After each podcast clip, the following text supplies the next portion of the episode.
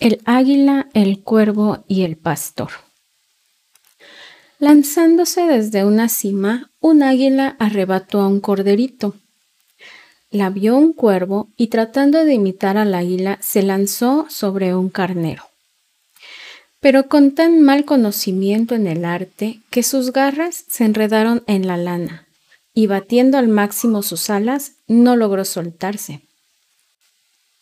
Viendo el pastor lo que sucedía, cogió al cuervo y cortando las puntas de sus alas se lo llevó a sus niños. Le preguntaron sus hijos acerca de qué clase de ave era aquella y les dijo, Para mí solo es un cuervo, pero él se cree águila.